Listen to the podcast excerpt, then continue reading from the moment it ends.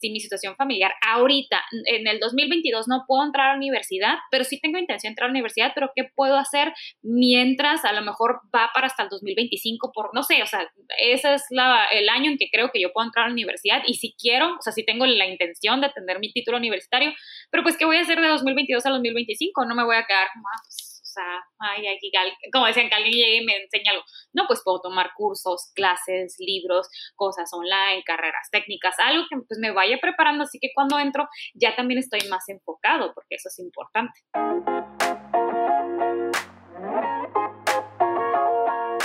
Bienvenido a Clan de Marte, un podcast para hombres que buscan ser la mejor versión de sí mismos a nivel emocional, físico, espiritual y financiero en este podcast escucharás experiencias, consejos y entrevistas con expertos sobre diversos aspectos del bienestar masculino.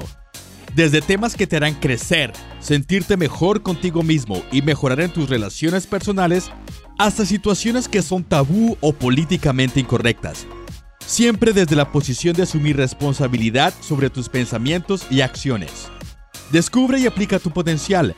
Haz brillar el gran hombre que eres Disfruta el viaje de ser cada día mejor. ¿Listo para dar lo mejor de ti? Aquí vamos.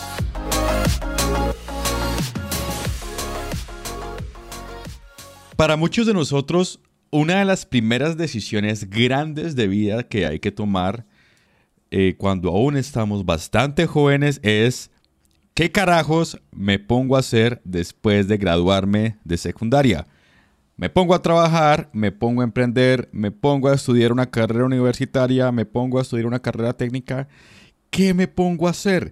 Muchas veces hay presiones familiares, hay necesidades, también hay situaciones que tener en casa y muchas veces hay una incertidumbre tremenda. No sabemos qué hacer, cómo hacerlo, cuándo hacerlo, qué opciones coger, etc. Para muchos la decisión puede ser comenzar a estudiar. Y creo que es una de las mejores decisiones que se puede tomar, dado pues que tu contexto familiar y económico permita que puedas entrar a estudiar tan pronto te gradúes del colegio. Y aquí uno de los principales puntos a resolver es qué estudiar. Y uno siempre piensa y duda, ¿qué estudiar? Muchísima gente ya se gradúa y tiene segurísimo qué es lo que va a hacer, pero el 80, creo que el 90% de nosotros dudamos al momento de escoger una carrera o técnica tecnológica o profesional y pensamos, ¿será que esto sí es para mí? ¿Será que sí me va a gustar? ¿Será que sí me va a ir bien? ¿Qué tal que invierta todo el tiempo y dinero y resulta que no me funcione o que no me dé trabajo, etcétera? Incertidumbre nuevamente. Bueno, para ser más puntual, tenemos a una persona que nos va a orientar y asesorar respecto a qué estudio después de que salga de secundaria, qué estudio, qué carrera escoger en la universidad o qué carrera técnica elegir. La persona que nos va a orientar es una experta, expertísima en el tema. Ella se llama Marcela Sotelo y ella es psicóloga clínica certificada en orientación vocacional. Ella es una creadora de contenido, tiene un canal en YouTube que se llama Orientaciones Vocación, donde tiene unos tutoriales fabulosos para uno poder saber o para uno ayudar a conocerse mejor respecto a qué habilidades tiene, qué preferencias tiene y qué carreras podría eh, aplicar o en qué carreras podría desempeñarse con este conocimiento. El canal lo recomiendo muchísimo. Más adelante en la conversación vamos a estar hablando de él porque hay, hay muchísima información de valor, carajo. Incluso entrevistas directamente con diferentes tipos de profesionales, tips, recomendaciones, eh, respuestas a preguntas, etc. Bueno, el caso es que Marcela nos viene a dar muchísimas herramientas para poder no, digamos, no nos va a dar una fórmula mágica, porque no existe una fórmula mágica, pero sí herramientas para aclarar en muchos sentidos qué es lo que podemos hacer para dar ese siguiente gran paso en nuestra vida. Mi nombre es David Pérez y como coanfitrión nos acompaña Sebastián Beltrán. Vamos con la entrevista. Marcela Sotelo, muchísimas gracias por estar con nosotros en este nuevo episodio de Clan de Marte. Muchas gracias a ustedes por la invitación. Marcela, tú eres psicóloga, ¿sí? Especializada en orientación vocacional y creo que eres la persona perfecta que necesitamos para, esta, para este episodio. Estuvimos investigando opciones, nos encontramos con tu canal de YouTube. el contenido que vimos en YouTube era como su tan, tan, que respondía a las preguntas que necesitábamos responder, que dijimos es la persona que necesitamos. Cuéntanos un poquito de ti, ¿cómo, cómo llegaste a esta cuestión de ser orientadora vocacional, Marcela? Muy bien, pues este, primero eh, claro que parte de, iniciar este camino fue porque yo también estaba muy confundida de qué carrera escoger. Eh, habían opciones en, mi casa más que nada, porque a mí lo que me, influyó fueron las, las, carreras que habían alrededor de mí, de mis papás, de mi hermano. Y pues bueno, elegí psicología. En la universidad donde, donde yo estudié, la psicología se dividía en cuatro grandes áreas, que era la psicología clínica, psicología infantil, organizacional y educativa. Entonces eso, la verdad es que era nuevo para mí porque yo cuando entré a la universidad no sabía muy bien que tenía que en algún punto elegir una, un área, ¿no? No pasa en todas las universidades en las que yo estudié así. Entonces, desde ahí empezó también otra confusión. Me acuerdo que fui con la coordinadora de mi carrera, no sé, y bueno, escogí la psicología clínica de mi parte porque era un poquito más general y dije, bueno, ya si quiero algo con psicología infantil, que era la otra que me llamaba la atención, lo hago después. De ahí, pues me gradué y yo cuando me gradué, pues yo no tenía ni la menor idea qué, qué iba a hacer porque concluía, me gusta la carrera, pero no sé qué voy a trabajar. Yo decía, no me gustan las empresas, no me gusta terapia, o bueno, no que no me gustara, sino decía, no me veo en terapia, en una escuela tampoco. Entonces yo estaba así en blanco de qué trabajar hasta que ya hablando con unas amigas que se graduaron de psicología, ellas estaban trabajando dentro de una empresa, dije, ok, soy interesante, y ahí fue, pues estudio una maestría o me regreso a la escuela o a ver qué hago, pero pues bueno, terminé laborando en una consultora en áreas de recursos humanos, pero la verdad es que siempre hubo una esa como esa duda chispita también dentro de mí de me gusta, no me gusta, hacia dónde voy. Digo, ahorita yo les de cuento como, los platico muy tranquila, pero no estaba tranquila en ese momento, ¿no? Era demasiado estrés, llantos, o sea, de todo, hasta que viví un proceso básicamente de orientación vocacional. Lo único que me pasó es que, o sea, yo hacía los ejercicios, ¿no? Yo todas las noches me ponía a ver qué quiero, qué me gusta, para qué soy buena, todo ese tipo de preguntas. Y de ahí fue fui descubriendo qué, qué era lo que yo quería dejar como huella, o sea, cómo quería impactar a los demás. Entonces de ahí ya también vinieron ideas de a ver y si me especializo en diferentes temas hasta que salió la orientación vocacional y pues ya, de ahí entrando a la orientación vocacional, la verdad es que quedé súper enamorada de todo, de todo lo que hay dentro de ella y pues ya, ahora sí que ya estoy aquí, pero pues si no, no fue un camino fácil ni, ay, desde los cinco años sé que quiero ser psicóloga, la verdad es que no. Súper, súper, Marcela. Y creo que con, esa respuesta adelante es un poquito algo que vamos a abordar más adelante y es eh, la cuestión de manejar la incertidumbre, ¿no? Uno después de que termina el colegio y que ha seguido un plan de vida que es como paso de primaria a secundaria, de, secundaria a media ocasional y después ya esa ruta se acaba y es una cuestión de tomar decisiones. O sea, que el hecho de entrar a la universidad y de salir de la universidad no te, no te va a estabilizar en muchos, muchos aspectos. Bien, Primera pregunta, Marcela. ¿Vale la pena estudiar una carrera universitaria hoy en 2021/2022? Eh, y se puede tener un buen futuro eh, profesional con una carrera universitaria, porque pues, en Latinoamérica, digamos, siempre está esta situación de que no quiero estudiar, no voy a estudiar, hay otras cosas para hacer. Entonces, en, en general, ¿es posible ser exitoso o sí, tener un buen futuro como profesional graduándose de la universidad? Pues vale la pena si tienes un propósito, si tienes una intención, porque estudiar por estudiar, pues de qué nos va a servir, ¿no? Porque si estudio una carrera que ni siquiera me llama la atención, si estudio una carrera nomás porque era la el siguiente etapa de vida, pero no tengo claro qué quiero hacer con lo que me van a enseñar esa carrera, no sé si me interesa ese conocimiento, en dónde lo voy a aplicar, pues ahí está el tema peligroso, porque digo, sabemos que allá afuera hay muchas personas que no estudiaron necesariamente una carrera, universitaria y tienen muy buen trabajo, tienen proyectos muy interesantes, pero entonces, si vale la pena, si quieres tener más herramientas en cierta área, porque al final las carreras son áreas de estudio, no valdría la pena, o vamos a decir, cuál también sería el sentido en que nomás voy a estudiar por estudiar si ni siquiera estoy teniendo una intención de aplicar ese conocimiento, ¿no? Ahí está la parte peligrosa. Lo que más sucede, ¿no? Que uno entra a estudiar por estudiar. Exactamente, y porque es algo como que eh, te dicen que tienes que hacer, ¿no? Que desde pequeño tienes que estudiar, tienes que terminar el colegio y luego tienes que ir a la universidad, ¿no? Y es como el camino que hay que seguir. Pero, pues digamos que ahora hemos visto en años recientes que hay como esta corriente de obtener dinero de otras formas, más allá de una carrera profesional, ¿no? El emprendimiento, ser influencers, eh, ser modelos, por ejemplo, de Instagram o incluso un tema un poco políticamente incorrecto, por decirlo así, comenzar un OnlyFans, ¿no? Hay diferentes maneras de obtener dinero. Entonces, ¿de verdad para qué estudiar entonces en la universidad si existen otras formas de obtener como esa, ese equilibrio económico? E, es lo que comento también del propósito, porque al final, pues de qué se trata esto? De desarrollarnos como personas y está uno el desarrollo personal y otro es el desarrollo profesional.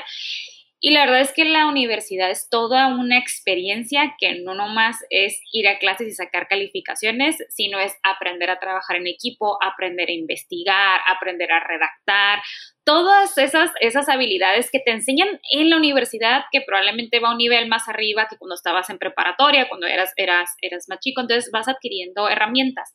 ¿Qué pasaba también con nuestros abuelos, por ejemplo? Que digo, creo que independientemente que sean países diferentes, pasa que que, por ejemplo, es muy común que los abuelos no estudiaran una carrera universitaria, pero también era muy común que los abuelos empezaran a trabajar desde muy jóvenes. Entonces, ellos debían resolver problemas que a lo mejor los jóvenes que ahorita están en la edad de entrar a la universidad no se han enfrentado. Entonces también esa es la parte importante de las carreras, que te van a, van a enriquecer el conocer personas, el, a lo mejor personas con las que pudieras trabajar en un futuro, con las que pudieras este, hacer proyectos. Entonces esa es la parte interesante, pero si no le vemos ese objetivo a la universidad, yo sí creo que hay algunas personas en que a lo mejor pues dicen, pues hay otras maneras de, adquirir conocimiento o como decías, hay otras maneras de, de, tener dinero y si eso es lo que estoy buscando, adelante, pero hay que tener claro qué es lo que estamos buscando.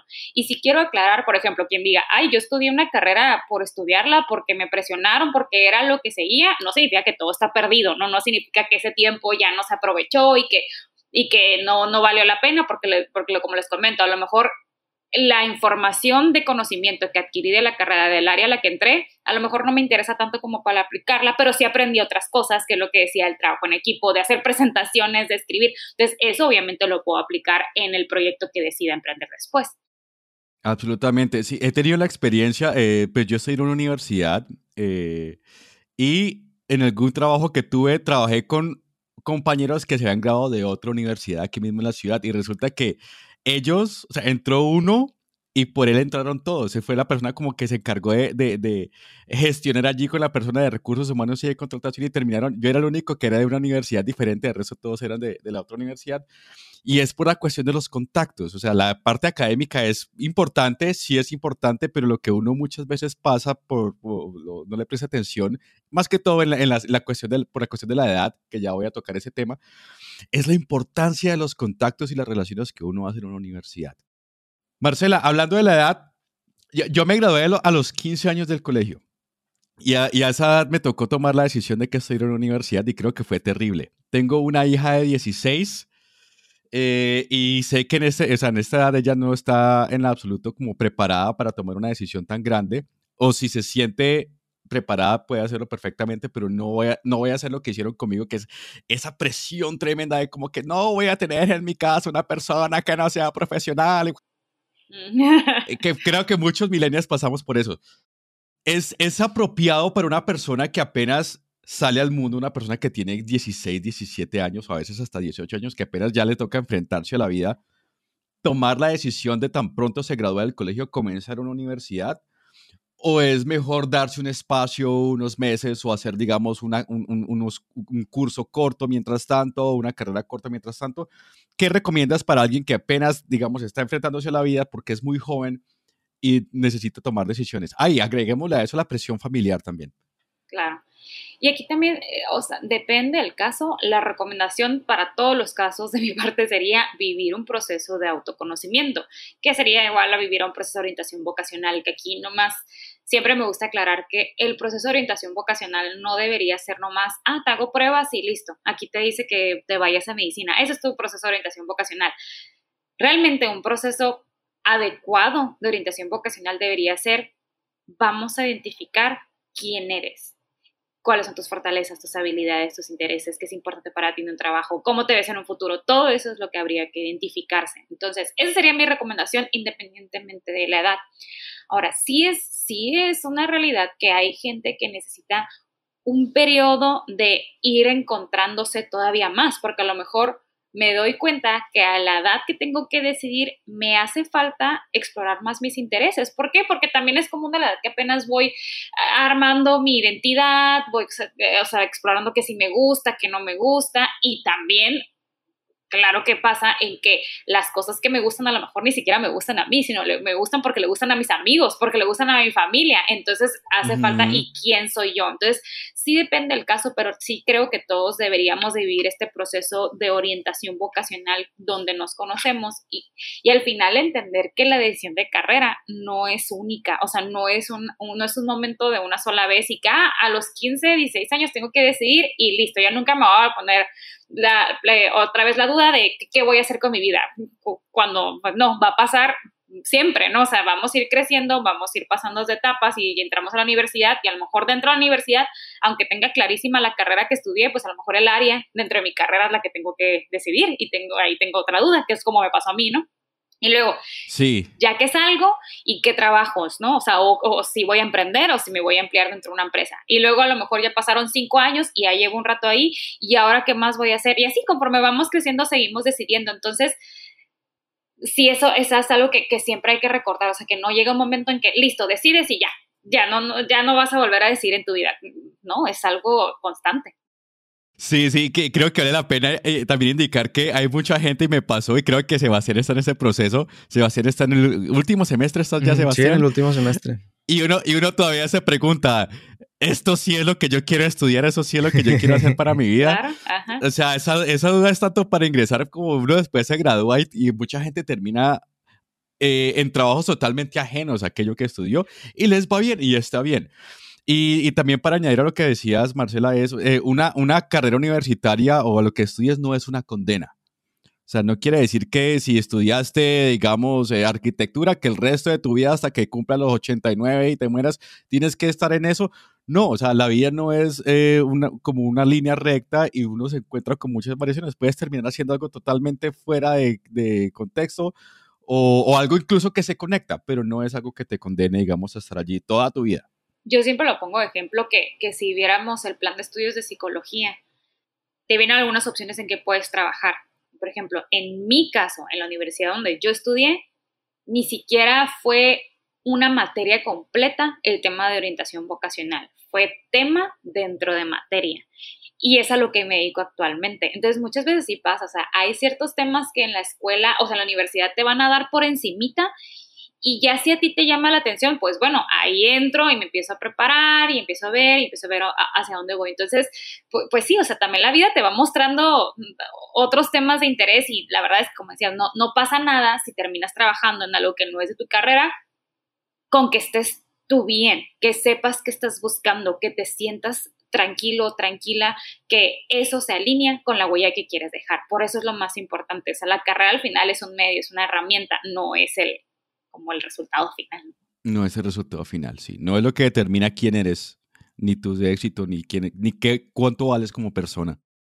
Sí, y yo creo que es donde está como mucho esa presión, porque eh, al menos yo hablo desde mi experiencia, creo que mucha gente también lo entiende así, es que cuando uno se le presenta esa opción de elegir una carrera, uno piensa ya, aquí elegí, ya, ya de aquí para adelante no, no hay más que hacer. O sea, me toca definirme ya. Y en mi caso particular, eh, pues yo también pasé como por un proceso así como el tuyo, Marcela, de, mucho estrés y mucha incertidumbre. Ah, yo salí también de 16 años recién cumplidos del colegio y, yo quería estudiar de todo. O sea, yo estaba mirando y como que nada me gustaba completamente, nada me convencía, entonces terminé escogiendo lenguas. Y aunque en este momento ya en décimo sé que eh, tal vez no fue eh, la decisión que se acompañaba mejor con mis pasiones, como mencionaste hace un rato, termina funcionando muy bien porque si no hubiese estudiado lengua no estaría trabajando con David, no estaríamos aquí en este momento, ¿no? O sea, toda esa, serie como de, de decisiones pequeñas que tomé que a pesar de que no fueron como completamente, no estaba 100% convencido, tampoco me dejé eh, como vencer de eso, ¿no? Y tomarla de la mejor forma. Pero bueno, ahora volviendo como a esa incertidumbre y a ese tema, sabemos que es muy importante la orientación vocacional, pero no siempre eh, tenemos como la opción de, tomarla, bien sea por cuestiones económicas, bien sea porque no sabemos quién, bien sea porque tenemos como cierta resistencia a recibir ayuda, que es muy común. Entonces, si en ese caso no sé qué quiero estudiar, no sé qué me gusta y tampoco puedo obtener orientación vocacional, ¿qué puedo hacer? Que, que aquí, va a decir, hay distintos programas de orientación vocacional, pero todos pudiéramos vivir un, proceso de orientación vocacional, por lo que decía que es el autoconocimiento. A mí me pasó, o sea, yo salí y yo no fui con alguien que me ayudara porque yo no sabía con quién ir tampoco, yo no sabía quién me podía ayudar a ver qué hacer yo ya graduada, pero como le decía, todas las noches hacía ejercicios, me ponía, o sea, me preguntaba qué estoy buscando, quién soy. Entonces, eso todos los podemos hacer, estamos de acuerdo. Claro que si tenemos un método, eh, ejercicios ya comprobados, secuenciados, pues puede ser más fácil, pero al final el proceso de autoconocimiento, eso para empezar lo hacemos todos inconsciente o conscientemente. Entonces, eso es lo que, lo que pudiera yo hacer si no tengo el acceso a comprar un, programa o a ir a un psicólogo, que eso también pudiera ser otra opción, o sea, terapia, porque al final terapia es un proceso de autoconocimiento, o un asesor de la, de la escuela o los psicólogos que hay dentro de las escuelas, porque también a veces está el recurso, pero no lo, no lo usamos, ¿no? O sea, como, ah, sé que hay, un, que hay un psicólogo en la escuela, pero pues nunca fui a platicar con él cuando a lo mejor hubiera sido una muy buena opción platicar porque me podía ideas de ejercicios, pero este es el, irte preguntando y, y, el ser sincero y sincera con, con, nosotros mismos, porque eso también es clave, y qué tú estás buscando, ahorita que decían, pues es que yo estoy buscando dinero, adelante, o sea, sí, e, e, eso es una, es una cuestión personal y pudiéramos nosotros decir, no, pero para mí el éxito es esto y para Sebastián eso y para David, pero pues al final eso es, depende de cada persona, pero que vayas definiendo y para ti qué es. Y como les decía, ¿cuáles son tus fortalezas? Si me queda mucha duda de qué son fortalezas, pues ahí nomás es una alerta porque todos tenemos fortalezas, todos, todos tenemos habilidades, todos tenemos talentos. Y si yo llego a creer que no los tengo, es quizás porque no me he dado el tiempo de descubrirlos y de reconocerlos, pero de que los tengo, los tengo. Entonces, a veces son cosas tan cotidianas que para mí se me hacen tan fáciles y tan comunes que luego está como la palabra, no me gusta tanto, pero al compararme con los demás me doy, cuenta, oye, es una habilidad, a mí se me hace tan fácil eso y a otros a lo mejor no. Entonces ahí hay, hay habilidades, ¿no? Entonces esta parte de irme conociendo lo podemos hacer todos y al final también hay muchos recursos en Internet gratuitos que están artículos, que están las universidades, las universidades incluso también tienen ciertos procesos como de orientación vocacional que realmente van más dirigidos a pruebas, pero pues también pueden ayudar a darme cierto norte.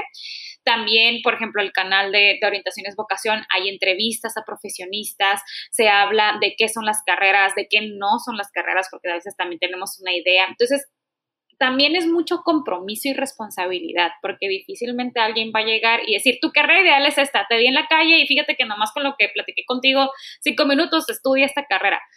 Pues ojalá fuera así de sencillo, pero es todo un proceso que hay, que hay, que hay distintas etapas. Entonces, yo, si no tengo el acceso a algo como les digo, un, un, método ya, ya comprobado, pues puedo ir haciendo mi esfuerzo por irme conociendo y por, por entender quién soy, qué es lo que quiero lograr, qué es el éxito para mí y pues o sea, todos los recursos de, Internet que son gratuitos, pues usarlos, aprovecharlos, ¿no? Sí, justo, justo hace un par de días, Marcela, grabamos con Sebastián un, episodio sobre la cuestión del éxito y cómo cuando uno es joven el éxito está definido no por modelos propios, sino por el modelo familiar y el modelo mediático y de redes sociales y todo esto. Entonces es, es un proceso larguísimo. Yo creo que uno viene a darse cuenta de eso ya, en mi caso, a los 30 años casi. Me tomó un tiempísimo poder descubrir y apropiarme de mi propio concepto del éxito. Eh, y entonces, digo, digamos como para, para, para condensar un poquito lo que decías, algunas de las estrategias que alguien que vaya a buscar entre la universidad puede utilizar para saber qué quiere hacer es, primero, mirar sus fortalezas, como, no sé, si estás en el colegio, por ejemplo, identificar qué materias te gustan más, en cuáles tienes mejores resultados, con cuáles tienes mejor conexión. La otra, eh, buscar recursos en, Internet gratuitos, que creo que hay infinidad. Y, puntualmente uno de los recursos, y como dije al principio, creo que el, tu canal de YouTube, que vamos a poner el enlace y al, final vamos a dar más detalles del, canal, eh, responde preguntas muy puntuales, muy puntuales, muy puntuales. Y creo que añade algo esencial y me gustó mucho, es que tú haces las entrevistas con los profesionales porque, bueno, ya creo que ya Sebastián va, va, a trabajar con esa pregunta en un momento. Muchas veces uno tiene un mente y me pasó, yo quería estudiar y comencé a estudiar eh, ingeniería en computación porque tenía en mente que era una cosa y después me encontré una totalmente diferente. Pero ahorita abordamos esa parte con Sebastián. Puntualmente, digamos, paso por el proceso de, de, de autoconocimiento y resulta que eso me ayuda a reducir un poquito mis opciones pero resulta que todavía tengo como tres opciones y no sé qué hacer. Y estoy pensando, ¿será que con esta voy a poder comer cuando me gradúe? ¿O será que en este me va a ir bien o me va a ir mal? ¿Será que me va a gustar? O sea, siempre esa incertidumbre va a estar allí. Y, y, creo que a, a, a, los hombres jóvenes que están escuchando esto es importante tener en cuenta que la incertidumbre siempre va a estar allí. Eh, y es algo con lo que hay que aprender a vivir. Y más que aprender a vivir, yo creo que es una que hay que, que hay que integrar como parte de la vida y disfrutar de ese proceso de no saber qué va a pasar y adaptarse a los, a los cambios que haya. Entonces, bueno, tengo dos carreras. Eh, te voy a dar el ejemplo de alguien que conozco. Estaba entre filosofía y sociología, que son muy cercanas. O tengo tres opciones de carreras. No sé qué hacer, no sé por cuál escoger. ¿Cómo puedo decidirme? Te cuento la anécdota que esta persona que te cuento decidió, no sé si fue que tiró una moneda o hizo al Team Marina al momento de registrarse en la universidad y terminó yéndose por filosofía. No es la idea, no es lo ideal. ¿Cuál sería una mejor estrategia para definir en, en vez de tirar una moneda entre carrera A o B o C cuando tengo una preselección? Lo primero es investigarlas a fondo lo más que se pueda y, como les digo, las universidades van a ofrecer información de las carreras que generalmente se divide en perfil de ingreso, perfil de egreso, que son las habilidades que vas a adquirir o los conocimientos que vas a adquirir, el campo laboral, y ahí es un listado, que ese listado es cortito, solamente es un resumen de lo que pudieras trabajar, pero pues al final son como las áreas más comunes y luego está el mapa eh, curricular o malla curricular o las materias, ¿no? Como sea que, esté. Entonces, necesito meterme a ver todo lo que voy a encontrar en esa carrera porque a veces pasa lo que decías en computación, ¿no? Ah, pues es que yo me imaginaba que la carrera era esto y luego entro a la carrera o reviso el plan de estudios y reviso las materias y a mí nadie me dijo que yo iba a ver ese tipo de materias pues entonces también hay que revisarlo desde antes, ¿no? Eso es clave, el, tener la información que nos dan las universidades y en específico las universidades a las que voy a entrar, ¿no? Porque también a veces pasa, ¿no? Como, ay, es que yo vi, investigué esta universidad, digo, de esta carrera en, la, en una universidad que ni siquiera está en mi país, que la verdad es que ahorita no puedo entrar, y se oía muy bien la carrera, me enamoré de la carrera, pero luego ya que la busco en la universidad a la que sí voy a entrar, pues me doy cuenta que las materias son súper diferentes. Entonces, por eso es importante ir viendo en nuestras posibilidades, con los recursos que tenemos, si es en nuestra ciudad, en nuestro estado o en nuestro país, a qué, a qué universidades voy a entrar y que buscar la información de ahí mismo. Otra es de preferencia y casi ni siquiera preferencia obligatorio que hablen con gente que esté en esas carreras porque una cosa es lo que yo leo en el plan de estudios y otra es la experiencia de alguien directo que me va a decir, ah, pues en esos cuatro años, en estos cinco años vas a ver esto, te conviene leer esto. Yo te diría que tomes un curso de no sé qué, entonces eso me va ayudando o ah, pues la gente que estudió conmigo está trabajando en esto y en esto y en esto y en esto, que es lo que les digo que a veces no viene en el plan de estudios, entonces me abre como el panorama de todo lo que yo pudiera hacer con esa carrera. Ahora, cuando tengo dos opciones, tres opciones, eso me puede ayudar a ver cuál me gusta más. Pero también otra opción que a veces se nos va de la mente y es bien interesante es que hay carreras que se pueden em, combinar de cierta forma en donde ese tema que me llama la atención al final se convierte en materias que me van a dar dentro de esta otra carrera. Entonces ahí pudiera haber algo interesante que lo puedo incluso ver como maestría, como diplomado, como tema de trabajo, como algo que a mí me gusta y me puedo certificar o puedo ir a congresos o simplemente son temas que, puedo combinar y no son carreras que al final ay, es que estoy pensando en esta carrera y en esta carrera está súper separado, entonces pues qué confusión. A lo mejor puedo ver cuál puede ser mi base y ya de ahí yo voy viendo cómo voy, voy integrando más conocimientos. Me ha tocado gente que, ah, es que me gusta la nutrición, me gusta la psicología, ay, no sé por cuál irme, pero si nos ponemos a ver, la nutrición y psicología pueden estar súper combinadas. Uno es estudio psicología, pero tu base es el, estudio del comportamiento humano, pero a lo mejor me voy a los trastornos de conducta alimentaria. Ah, bueno, pues ahí se combina. O del otro lado, estudio nutrición porque me interesa todo el tema de la química, los elementos, bioquímica, los alimentos, las etapas de, tema de, de nutrición pero hago una maestría o algo en psicología donde puedo de cierta manera dar herramientas para manejar la ansiedad en tema de comida. Entonces, es identificar la base y cómo las cosas que me gustan quizás se puedan combinar. Otra opción también son carreras en donde ya combinan naturalmente, por ejemplo, negocios internacionales, ingeniería industrial, son carreras que vas a ver un poquito de varias cosas. Entonces ya ahí adentro puedes ver cuál fue la que más te gustó. Esas son opciones. Súper. Y ah, antes de darle espacio a Sebastián, quisiera añadir, eh, Marcela, dos, dos, aspectos y en, algún momento con Sebastián hemos, hemos hablado porque eh, yo estudié en la misma universidad en la que está Sebastián, misma carrera que es enseñanza de lenguas extranjeras. Y, y, me parece crucial el hecho de hablar directamente con una persona que haya estado en esa carrera, porque el perfil profesional de nuestra carrera dice que uno puede salir para ser traductor pero cuando miras el mercado laboral para ser traductor, no, no, hay mercado laboral para ser traductor. Digamos que en la teoría está esa posibilidad. En la práctica no, ni siquiera hay, digamos, una empresa o digamos a nivel local que, que, que, pueda darte esos espacios. Eh, no la hay. Entonces, digamos que, que, es, es mejor interactuar directamente con la persona. Por un lado, porque hay opciones que aparecen en el perfil que no aplican en, en el contexto real. Y hay otras que sí aplican y no aparecen allí, como es el, caso en que nosotros estamos, que eh, hacemos producción de podcast, nuestros clientes más que todo están en Estados Unidos y Canadá, tenemos que utilizar lengua extranjera, pero también todo el conocimiento de lingüística, de comunicación y de manejo del lenguaje que tenemos, de redacción y todo eso que aprendimos en el transcurso de nuestros estudios, lo estamos aplicando directamente. Entonces, como lo, que decías con psicología y nutrición, hay una transferibilidad grandísima de conocimientos y habilidades. O sea, tú puedes saber estudiar una, una cosa y fácilmente estar aplicando y transferir todos esos conocimientos y habilidades a otra área. Y ahorita también, pues como estamos en esta revolución todavía, que quién sabe cuánto, yo creo que ya eso es un estado de, de, del, del, ser de la parte económica de las profesiones que todo el tiempo cambian. O sea, si yo hubiera dicho hace 15 años, eh, hubiera hablado de producción de podcast, nadie tendría ni idea de qué carajos estoy hablando. Es, una, es algo nuevo, es algo que, que apenas existe hasta ahora y, y, hay espacio, creo que para muchísimas carreras hay espacio dentro de esas profesiones emergentes.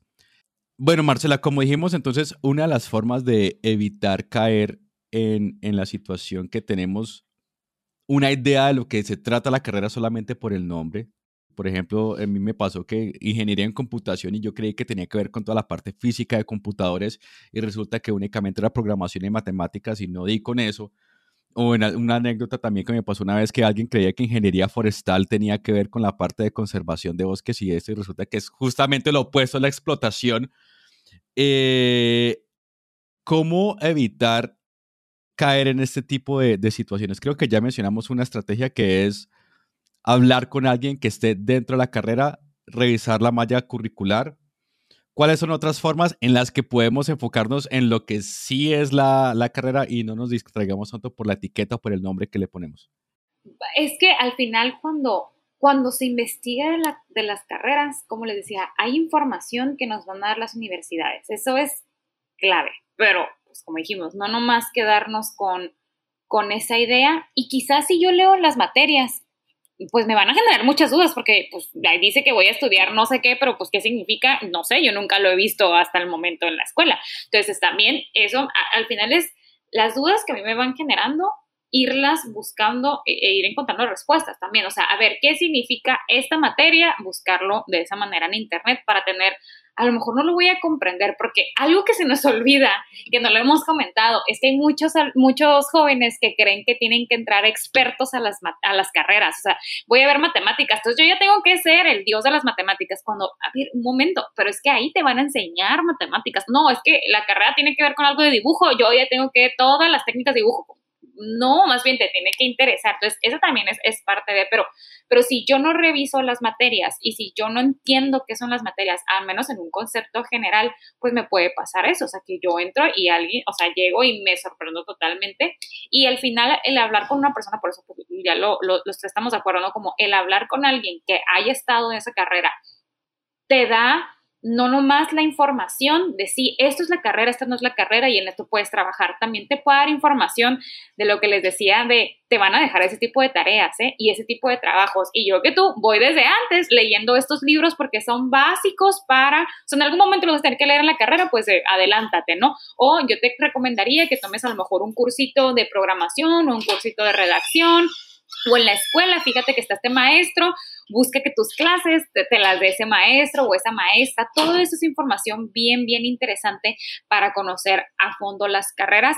Y algo, algo que, que de hecho justo hoy se sube una nueva sección al canal en que vamos a hablar también de cuando hay carreras que se parecen, porque con el nombre nos confundimos. Ah, de hecho, psicología y psiquiatría son lo mismo. No, no son lo mismo. Negocios internacionales y relaciones internacionales son lo mismo. No, no son lo mismo. Mercadotecnia y diseño no son lo mismo. Entonces, también tengo que ir aprendiendo a, conocer la diferencia. O sea, ¿Cuáles son las áreas que me llaman la atención? Las universidades generalmente se van a dividir en facultades o en áreas. Entonces, ¿cuáles son las áreas que más me llaman la atención? Y allá adentro pueden haber carreras que se parezcan, pero son diferentes. Y si las oferta la misma universidad, es que son diferentes. Entonces, vas a ver cosas distintas. Si podrás tener materias en común, claro, pero entonces analiza cuál es la diferencia y entiéndela. Y si no la entiendo completamente, la investigo o también pregunto a la universidad. Las universidades también ahorita por pandemia están haciendo como expo de carreras o ferias de carreras y ahí llevan, o sea, ahí la universidad te da también el recurso, llevan a sus alumnos y llevan a los coordinadores de carrera y algunos maestros a dar información. No todas las universidades lo hacen, pero si a la universidad a la que yo voy a entrar lo hace, pues qué mejor que participe. Hay algunos jóvenes que de repente dicen, ay, qué flojera, qué aburrido, ¿qué me van a decir? Pero luego cuando entras a la universidad dices, ojalá muy bien me hubieran dicho esto desde antes o lo hubiera preguntado. Bueno, yo ahí en ese punto tengo como dos, dos cosas a mencionar. Uno es eh, justamente con ese tema de la flojera que mencionaste y es que muchas veces, y yo lo sentí, yo, yo admito que en, en el momento fue como, quiero que me den las respuestas, ¿no? Quiero que me digan qué es lo que tengo que estudiar quiero ya quitarme esto, pero no tomo responsabilidad y no actúo y no busco. Y, si busco, busco por encima, porque yo creo que es como la posición más cómoda, ¿no? De decir, no sé qué hacer, que alguien más se encargue de eso y dejarse como llevar. Y es algo que nosotros tenemos como, como uno de los principios de, de este podcast también es tomar responsabilidad de, tu vida, ¿no? Y especialmente en este tipo de decisiones, toda decisión conlleva una responsabilidad y, yo creo que una investigación previa, ¿no? Que es justamente hacer todo lo que has dicho, mirar las universidades, mirar los, los contenidos del programa, las materias, hablar con gente, que son cosas que uno no suele hacer porque, no sé, por pereza o a veces por, por misma ignorancia, por no saber qué se puede hacer. Entonces eso me parece muy importante como un primer punto. Y en segundo punto, ya que mencionaste mucho del, papel de la universidad eh, y cómo ofrecen esas ayudas y eso, es importante la universidad que yo escoja para estudiar o pues sencillamente como en la que haya o en la que tengo más cerca o la que mi familia dice que tengo que estudiar. Sí, porque hay diferentes rankings y hay unos rankings que van más a las instalaciones, ¿no? Pues son súper modernas y nuevas. A otro a, los docentes, ¿no? Pues ahora que son profesores y que, y que pues tienen, no sé, doctorados o doble maestría. Aquí es también cuál es mi caso, cuál es mi situación y cuáles son mis opciones el hecho de entrar a la universidad que esté en el ranking número uno de mi país o de mi ciudad, tampoco me va a asegurar que voy a ser, voy a tener el mejor trabajo del mundo y voy a ser rico y me van a enseñar todo, todo, todo, todo, todo, porque depende del alumno. Entonces, el, entrar a una escuela, cuando a veces le decimos así como de renombre, es una escuela muy popular, lo que a veces te ofrece es que tienen vinculaciones con otras universidades y a lo mejor es más fácil hacer ese intercambio, por ejemplo, si me voy a intercambio estudiantil, a, pues a otra universidad, a otro país, o que su laboratorio está más moderno, entonces en lugar de tener cinco computadoras, tienen 20, entonces pues así más fácil y, e, ese tipo de, de recursos al final pues nos ayudan a que nuestro proceso de aprendizaje sea mejor, ¿no? Pero tampoco hay que quedarnos en que la universidad, como les digo, me va a dar todo. Hay, ya ven en Estados Unidos, hay todo un revuelo de, de, cuál es la mejor universidad y las que se llaman Ivy League y son carísimas, o sea, no nomás es porque tienen renombre y los mejores docentes, pero son carísimas.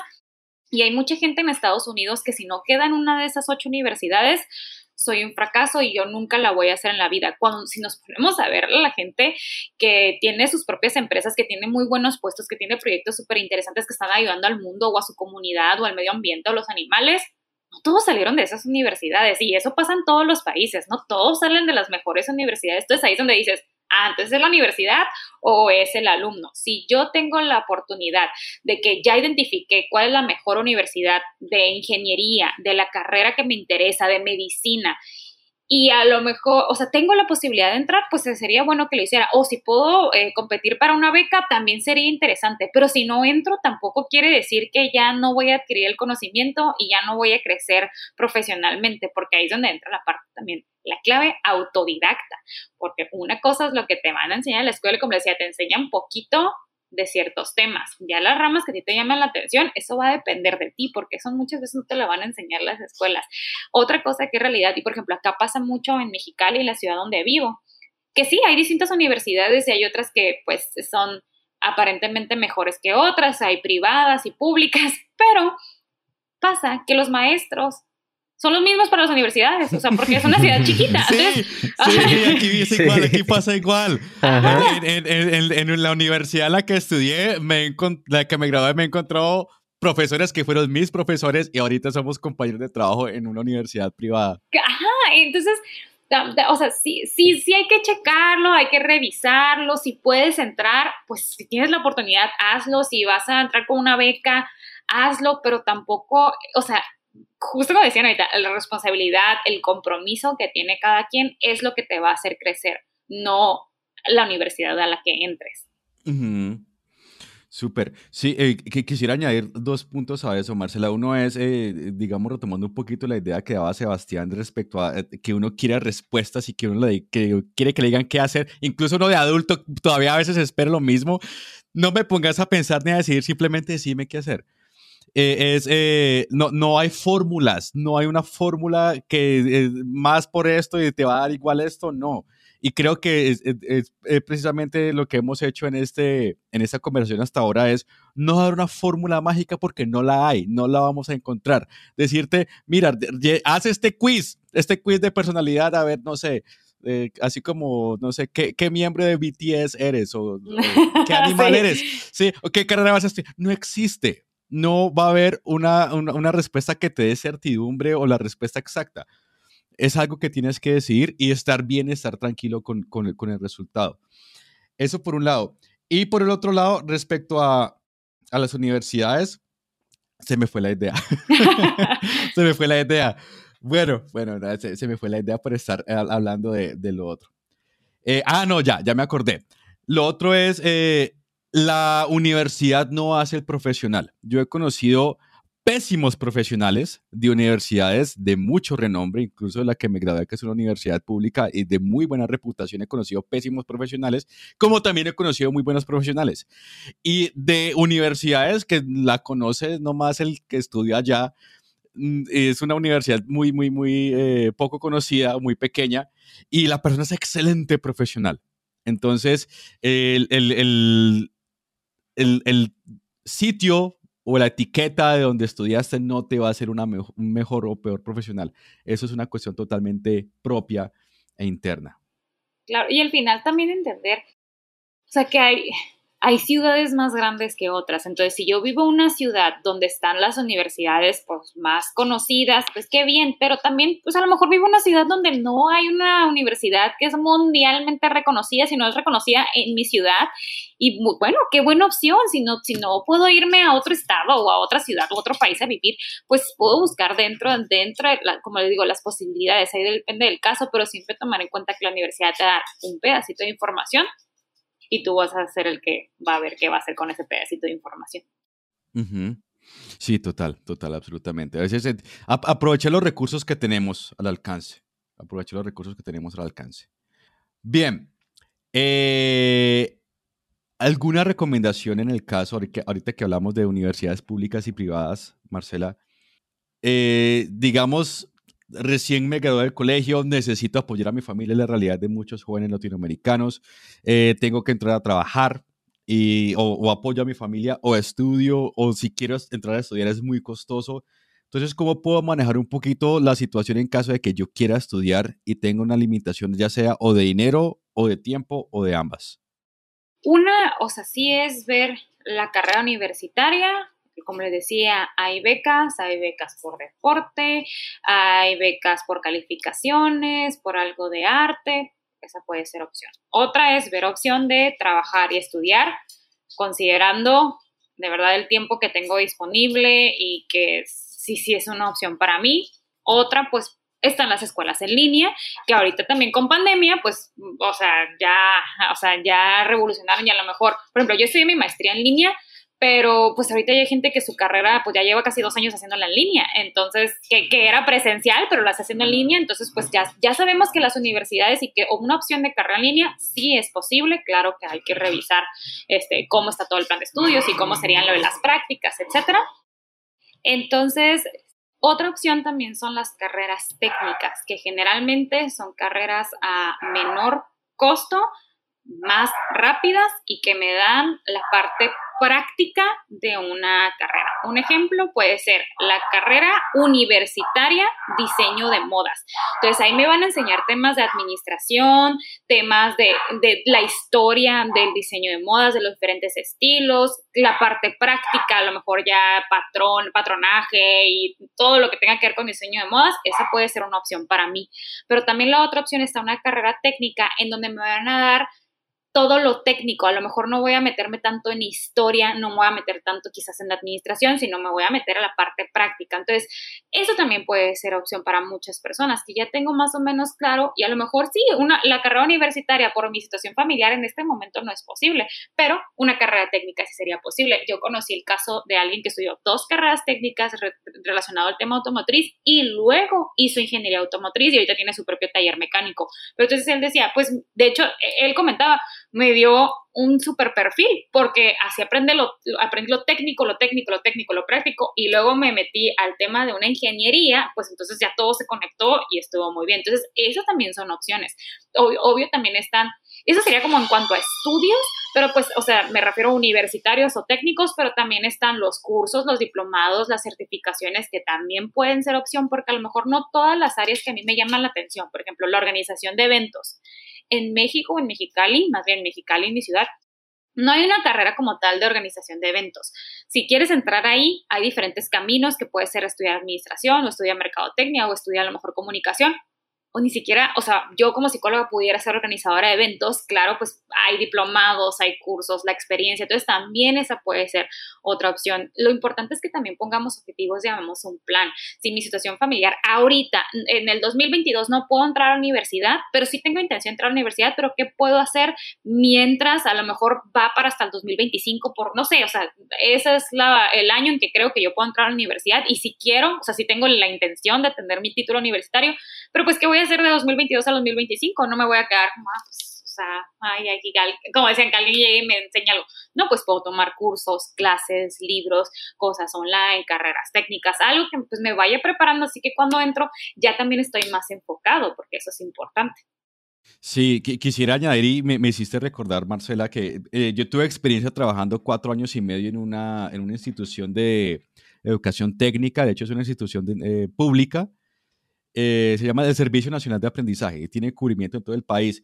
Y, quisiera también resaltar el valor tan, o sea, tan grande que tienen las carreras técnicas. Muchas veces nosotros eh, únicamente nos enfocamos y creemos que el valor está en la parte universitaria, ¿sí? de estar cinco años allí en una carrera universitaria, y resulta que muchísima gente va a las carreras técnicas y les va muy bien y reciben muchísimo valor y después contribuyen muchísimo valor a la sociedad. Entonces, tuve esa experiencia muy bonita y vi cómo muchas personas que tenían la dificultad de dinero, la dificultad de tiempo, porque es gratuito el acceso allí, eh, e-, eventualmente después en los espacios donde yo iba a trabajar, después iba a las clínicas y me los encontraba en las oficinas, en la misma universidad donde trabajo ahorita me los encuentro en las oficinas, entonces es muy satisfactorio ver cómo personas lograron mejorar su nivel de vida gracias a esa formación técnica. Y curiosamente, muchos de mis compañeros docentes en esa, en esa eh, institución de, de, formación técnica ahora eran profesionales, muchos de ellos ingenieros, porque en la, parte que trabajaba yo era especialidad en electricidad,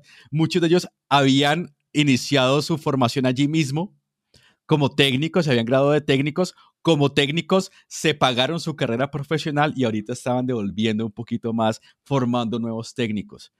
Y, hay muchísimo valor, hay muchísimo valor en la escuela técnica, me parece una cosa eh, valiosísima y a tener en cuenta en un año, en un año y medio puedes aprender mucho y aplicar.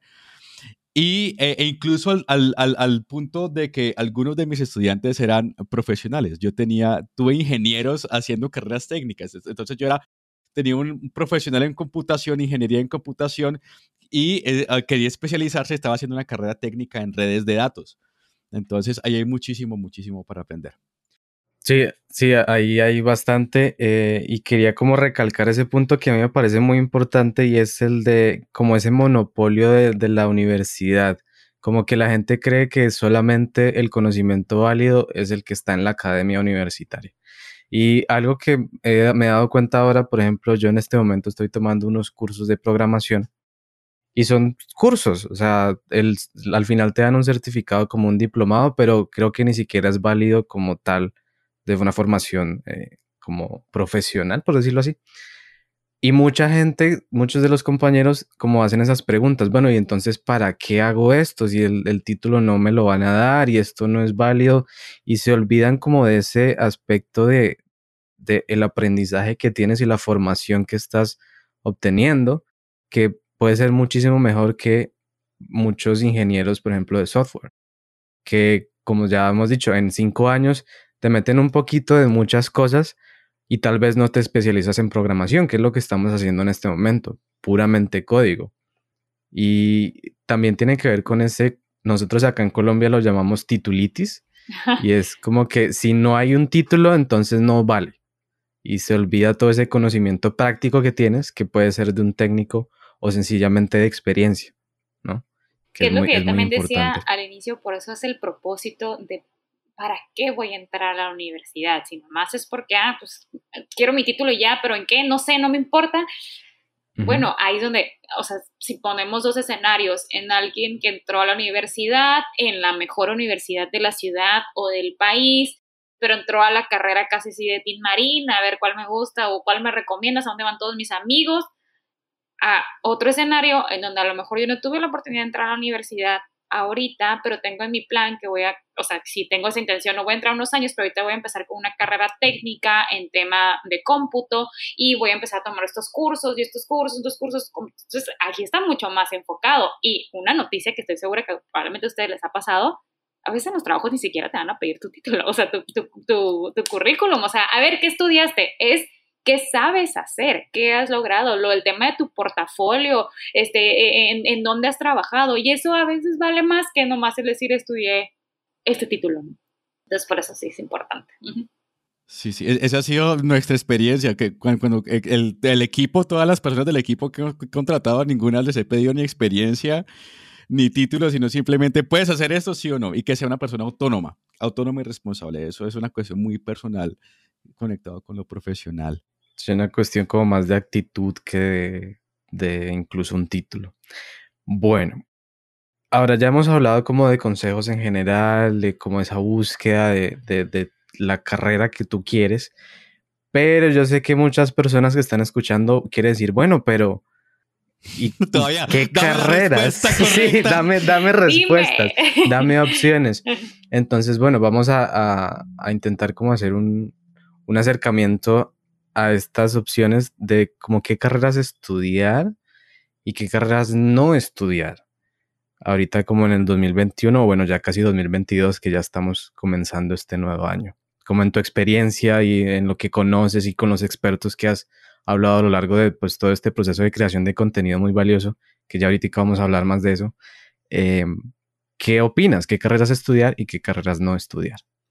Primero, decirles que justo en enero lanzamos nuestro video de carreras 2022, pero por ejemplo las que quedaron en 2021 y muchas se van a mantener es todo lo que tenga que ver con la programación, desarrollo de software, aplicaciones, fintech, pues es tecnología aplicada a las finanzas, todo eso, pues digo, es el mundo en el que vivimos, usamos todos los días algo relacionado con eso, entonces esas se van a mantener.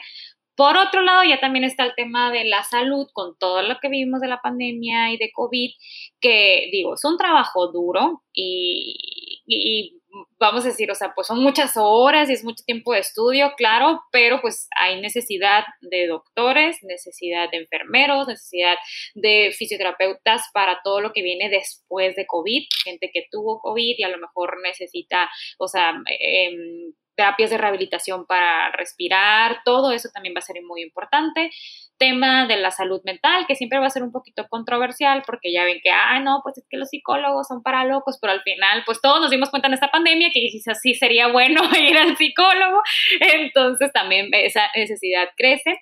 Este, también, de hecho, se habla mucho de esa parte técnica, o sea, que, que a lo mejor sí, una ingeniería, pero también las carreras técnicas, porque a veces es, ya está el proceso, ya está la solución, entonces hay que entrar a algo muy específico a solucionar el problema y eso muchas veces la solución los tienen los técnicos, no tanto los, los, que estudiaron una carrera universitaria, entonces también está por ahí. Todo el tema de los negocios digitales, es mercadotecnia o, marketing digital, también está tema de el análisis de datos, que eso es súper importante para la toma de decisiones dentro de los negocios, entonces también ahí hay oportunidad. Y de hecho, un mercado que se disparó en el 2021, que lo mencionaba en el video del 2021, es todo lo que tenga que ver con las mascotas, porque también fue algo que creció por pandemia, mucha gente adoptó mascotas, entonces pues están veterinarios o venta de artículos de mascotas, toda esa parte pues, es algo que está creciendo, digo, ya llevaba años creciendo, pero creció todavía más por pandemia, entonces también puede ser. También el diseño de interiores, o sea, todo lo de estar en casa, home office y que ya se dieron cuenta, no tengo un escritorio, no tengo una silla, también puede ser un, mercado este, interesante, hay que ver, bueno, fue en el 2021, hay que ver cuáles vienen en el 2022, pero yo creo otra vez que más que el decir estas sí, estas no, porque pues sí, yo me puedo ir a algo a lo mejor de programación, pero a mí no me interesa, entonces pues, o sea, si no me interesa, pues a lo mejor voy a batallar demasiado en esa carrera, voy a, pues voy a sufrir con el trabajo porque no es algo que me gusta. Lo que es importante es lo del propósito y qué es lo que yo quiero lograr y pues por eso necesito conocerme para identificar cuáles son mis mejores opciones. Independientemente, claro, hay otras que eh, o sea, que, que, que, eh, han desaparecido y van a seguir desapareciendo, pero también van evolucionando. Llevan años diciendo que los contadores van a desaparecer y los contadores siguen y tienen mucho trabajo. Entonces, pues, o sea, es también el que estoy buscando yo y qué voy a hacer con ese conocimiento. Y la clave, o sea, hace ratito dijeron esa palabra, la transferibilidad. Eso también es muy importante. Sí, total, total. La transferibilidad va a ser, va a ser súper clave. O sea, independientemente de la carrera que estudies, eh, los conocimientos pueden pasar y, ayudarte muchísimo. O sea, puedes estudiar artes o puedes estudiar. De hecho, creo que Steve Jobs era, estaba, era un estudiante de arte. Era un estudiante de liberal arts, creo que era lo, que estaba haciendo él. Y terminó siendo un, genio de la informática. Pero es muy posible que muchas de las cosas que aprendas en la carrera que sea puedan transferirse a otras, a otras cosas. Y es algo que pasa en la universidad y que todavía es muy absurdo. Es como en, en esta época en la que todo está interconectado, la universidad todavía está tan compartimentalizada, o sea, como que esa es la facultad de no sé qué y esa es la facultad de no sé qué. Perfectamente tú puedes conectar un ingeniero informático con un profesor de arte o una persona que haga teatro con un eh, ingeniero electrónico y, y hay, hay, muchos elementos que se puede conectar todo. Bueno, Marcela, muchísimas gracias por toda esta información que nos has dado. Como recordatorio a los chicos que nos estén escuchando, a los muchachos, a los hombres que nos estén escuchando, la idea no es darles respuestas y darles fórmulas mágicas porque estaríamos eh, vendiéndoles humo. ¿sí? No existen fórmulas mágicas, es una cuestión de aprender a manejar la incertidumbre, tomar las decisiones, estar bien con tus decisiones y asumir responsabilidad por ellas si queremos saber más de orientación, estábamos hablando ahorita que hay cantidad de recursos gratuitos y creo que tu canal es uno de los más efectivos. ¿Dónde te podemos encontrar y cómo podemos eh, eh, estar en contacto contigo?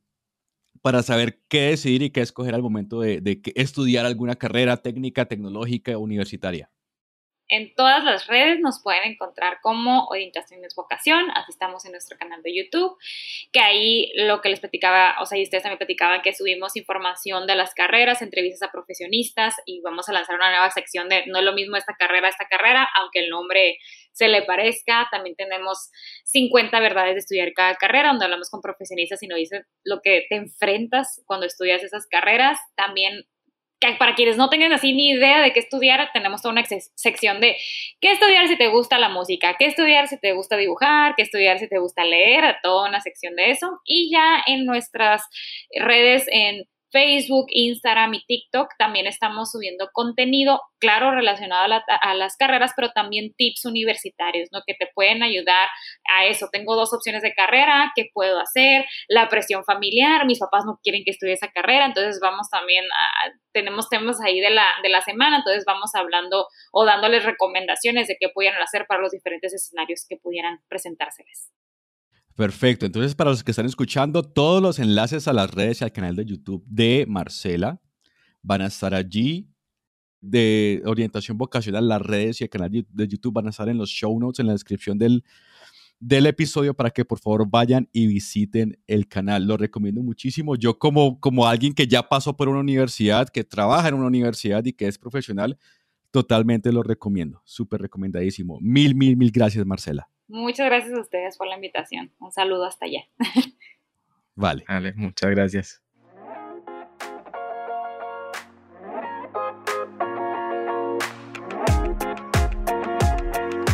Mil gracias por escuchar este episodio de Clan de Marte.